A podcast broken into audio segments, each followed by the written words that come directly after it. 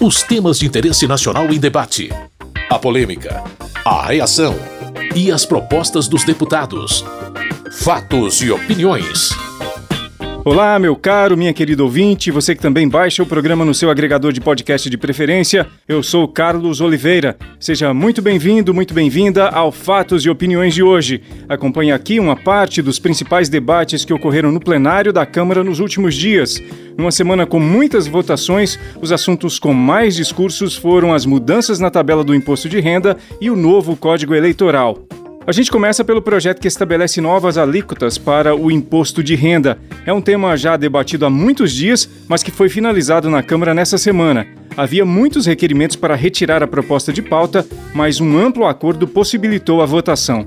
O deputado Afonso Florenci, do PT da Bahia, foi quem conduziu as negociações pela oposição. Ele falou da necessidade de um projeto como esse. Até 2015, nos governos do PT, a revisão da tabela era feita acima da inflação. E desde 2015, apesar do presidente Bolsonaro ter dito que faria uma faixa de isenção de 5 mil reais, nós não temos revisão da tabela de imposto de renda. O 2337 faz essa revisão. Além disso, o 2337 reinstitui a tributação sobre lucros e dividendos e extingue o juro de capital próprio.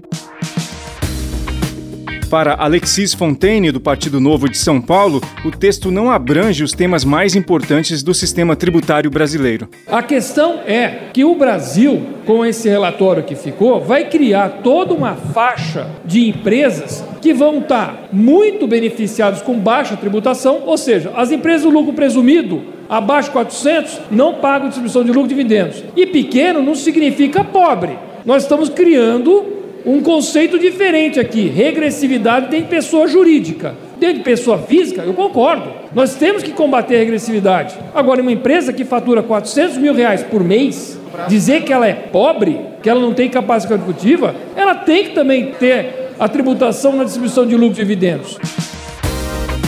O relator e deputado pelo PSDB do Pará, Celso Sabino, listou os benefícios do projeto para o país. Todas que apresentam declaração de imposto de renda terão redução no seu imposto de renda de pessoa física. Em especial, a metade, 16 milhões e meio de brasileiros, especialmente os de menor renda, os que menor recebem, os de menor capacidade contributiva. Esses 16 milhões e meio de brasileiros de menor renda passarão a ficar isentos do imposto de renda no nosso país. Todas as demais faixas terão também redução de carga tributária. Na opinião de Jandira Fegali, do PCdoB do Rio de Janeiro, a proposta tem um bom conteúdo, mas o Congresso deveria tratar a tributação com mais amplitude. Nós teríamos que entrar no debate da tributação sobre grandes fortunas, heranças. Teríamos que fazer um debate mais profundo sobre a redistribuição de renda no Brasil. E, obviamente, que a proposta que veio do governo não é a que sairá deste plenário. A proposta original do governo não tratava de juro de capital próprio e não tratava de uma série de temas que este plenário tratou, este parlamento tratou. O líder do governo e deputado do Progressistas do Paraná, Ricardo Barros, comentou sobre a construção do texto. O consenso conseguido pelo relator Celso Sabino, com o apoio do presidente Arthur Lira, com o apoio da equipe econômica, com a disposição de todos os senhores líderes, cada um com a sua reivindicação justa, que foi atendida no relatório, a oposição com a questão do desconto padrão, alcançando uma justiça tributária maior. Esta nova forma de tributar vai ser mais justa, mais equânime para a sociedade. Arthur Lira, deputado do Progressistas de Alagoas e presidente da Câmara, comentou que o texto final foi o possível diante da complexidade do assunto. Queria, de uma maneira bem ampla, dizer que esse projeto não é um projeto de governo, isso é um projeto de Estado, isso é um projeto de toda a Câmara, isso é um projeto de todas as lideranças que tiveram um trabalho árduo, longo, de convencimento de todos os senhores deputados. Se nós não tivemos unanimidade, é porque esse tema não carece, não precisa e não era possível. Respeitamos quem pensa contrário, quem queria uma reforma ou um projeto mais amplo, mais liberal, talvez até mais permissível, mais abrangente, mas a gente sempre consegue o que é possível. A proposta que muda a tabela do imposto de renda foi aprovada pela maioria dos deputados e deputadas. O texto segue para o Senado Federal. Fatos e opiniões. O projeto de lei do novo Código Eleitoral, da mesma forma, mobilizou as falas no plenário. Desde o início da semana, muitos parlamentares subiram à tribuna para comentar a proposta. A discussão formal começou na quinta-feira. A votação deve ser na próxima quarta, 8 de setembro. Para a relatora Margarete Coelho, deputada do Progressistas do Piauí, as regras eleitorais são preciosas à democracia e devem ser mais bem sistematizadas. Procura organizar e sistematizar a legislação eleitoral brasileira, que hoje constitui-se uma grande colcha de retalho. Hoje constitui-se em um grande arcabouço jurídico com grandes antinomias, com tipos lacunosos que dificultam a aplicação da norma eleitoral no caso concreto, que dificultam o conhecimento e a apreensão dela pelos verdadeiros atores do processo eleitoral, que são os cidadãos e as cidadãs. O deputado Guilherme Derrite, do Progressistas de São Paulo, apoia a maior parte da proposta, mas não o estabelecimento da quarentena de cinco anos para que militares das Forças Armadas, policiais, membros do Ministério Público e juízes possam se candidatar. Num momento como esse, onde nós, policiais militares, policiais civis, policiais federais, profissionais da segurança pública, temos buscado maior representatividade dentro do Congresso Nacional, isso é uma constante, isso aconteceu nas eleições de 2018, nas eleições eleições municipais de 2020, nós estamos tendo essa triste surpresa com relação a esse relatório da deputada Margarete impondo uma quarentena a policiais, a juízes, a promotores, Paulo Teixeira, do PT de São Paulo, argumentou sobre a necessidade de se ter uma lei capaz de organizar todas as normas do sistema eleitoral brasileiro. O processo eleitoral no Brasil ele tem sido feito como uma colcha de retalhos. E na condição de uma colcha de retalhos, há uma enorme presença nesse debate da justiça eleitoral. O que esse código pretende fazer é sistematizar uma legislação, atualizá-la para que tenha maior segurança jurídica no debate eleitoral no Brasil.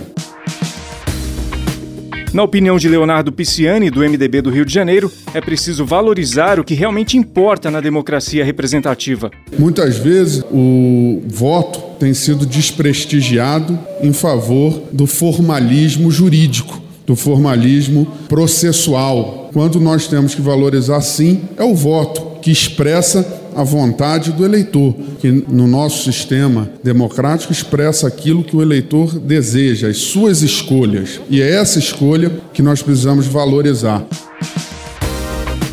Fernanda Melchiona, do PSOL, cobra maior abrangência na distribuição das vagas para vereadores, deputados estaduais, distritais e federais quando há sobras depois do preenchimento baseado no quociente partidário. Quando nós defendemos as sobras, nós defendemos que 30% dos votos dos eleitores não vão ser desperdiçados. Isso não é uma conta do PSOL, é uma conta de vários juristas eleitorais e possam sim ter esta representatividade na Câmara de Vereadores, aqui na Câmara dos Deputados. E essa representatividade é diversa, está em todos os partidos, repito, todos os partidos, com exceção de três. E os três partidos que não têm deputados eleitos pela sobra são partidos pequenos. Não é o MDB, não é o DEM, não é o PP, não é o PSOL, evidentemente, não é nem o PSL.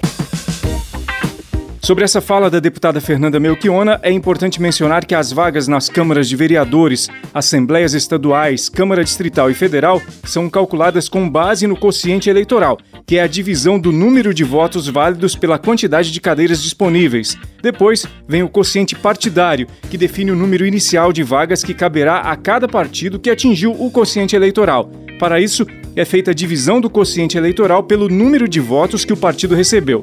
Se eventualmente sobrar alguma vaga depois desse procedimento, ela é distribuída a partir de um cálculo das médias de votos dos partidos, o que é conhecido como cálculo das sobras. O partido que tiver a maior média leva a vaga sobrando. Voltando ao debate do novo Código Eleitoral, Kim Kataguiri, do DEM de São Paulo, criticou um trecho relativo à inelegibilidade. Inicio repudiando o afrouxamento da lei de ficha limpa. A pena hoje conta a partir do cumprimento da pena, ou seja, primeiro o sujeito cumpre sua pena dentro da cadeia para então você ter a penalidade da lei da ficha limpa, que é o correto, senão o presidiário hoje já não pode, independentemente da lei da ficha limpa, já não poderia disputar a eleição da cadeia, já não poderia participar do pleito eleitoral, e agora a gente vai estar tá, basicamente anulando né, a lei da ficha limpa e fazendo com que isso só valha a partir do momento da condenação. A discussão da proposta do novo Código Eleitoral foi concluída e a votação está marcada para a próxima quarta-feira, 8 de setembro. Fatos e opiniões. Outro assunto do plenário nessa semana foi a medida provisória que aumenta a tolerância para o excesso de peso para caminhões e ônibus. O deputado Carlos Zaratini, do PT de São Paulo, apoiou a proposta porque o relator, deputado Vicentinho Júnior, do PL do Tocantins, acatou várias sugestões ao texto. Acolheu as reivindicações dos trabalhadores caminhoneiros, é muito importante isso ressalvar a nossa preocupação sempre com a segurança no transporte, por conta de que sempre um aumento de peso acaba interferindo, mas vamos aprovar.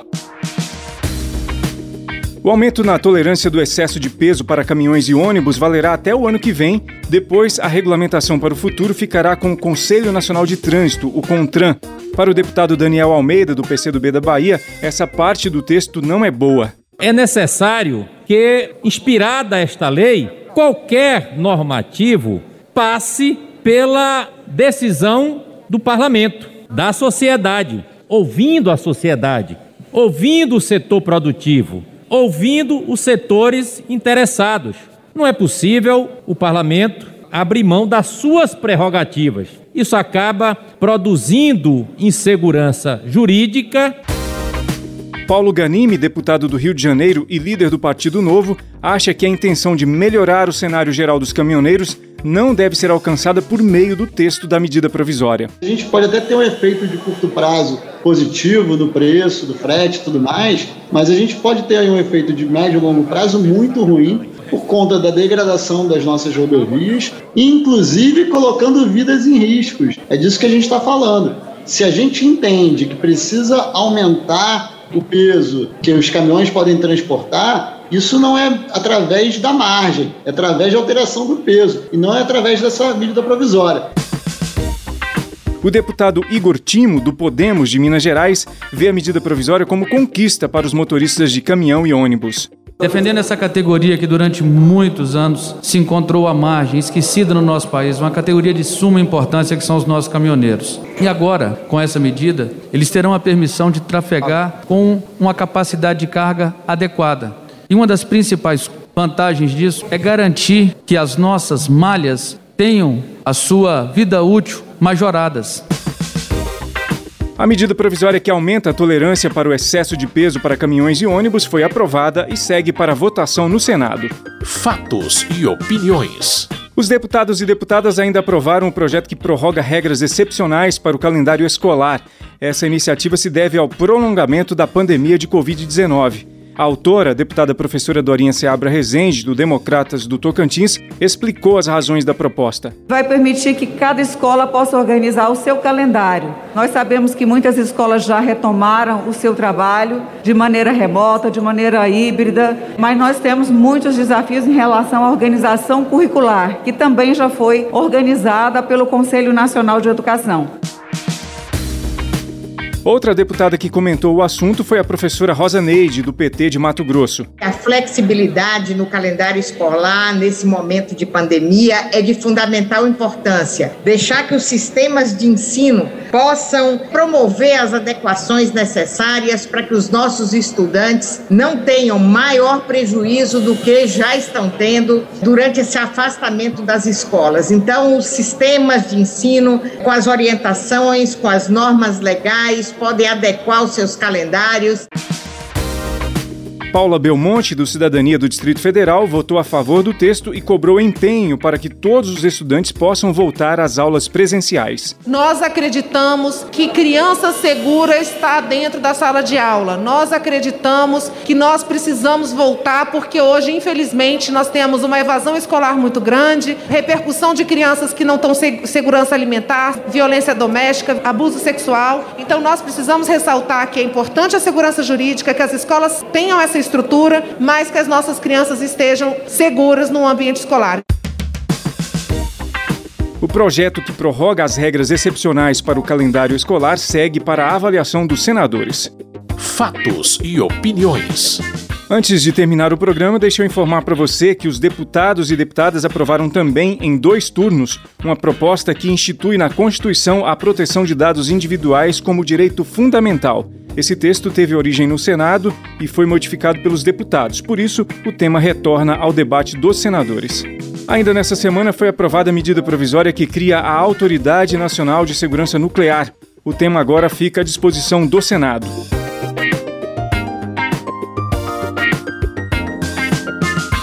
Com sonoplastia de Tony Ribeiro, esse foi o Fatos e Opiniões de hoje. Eu lembro que se você quiser ter acesso a mais detalhes de todos os projetos debatidos e votados pelos deputados e deputadas, vale a pena acessar o site www.câmara.leg.br.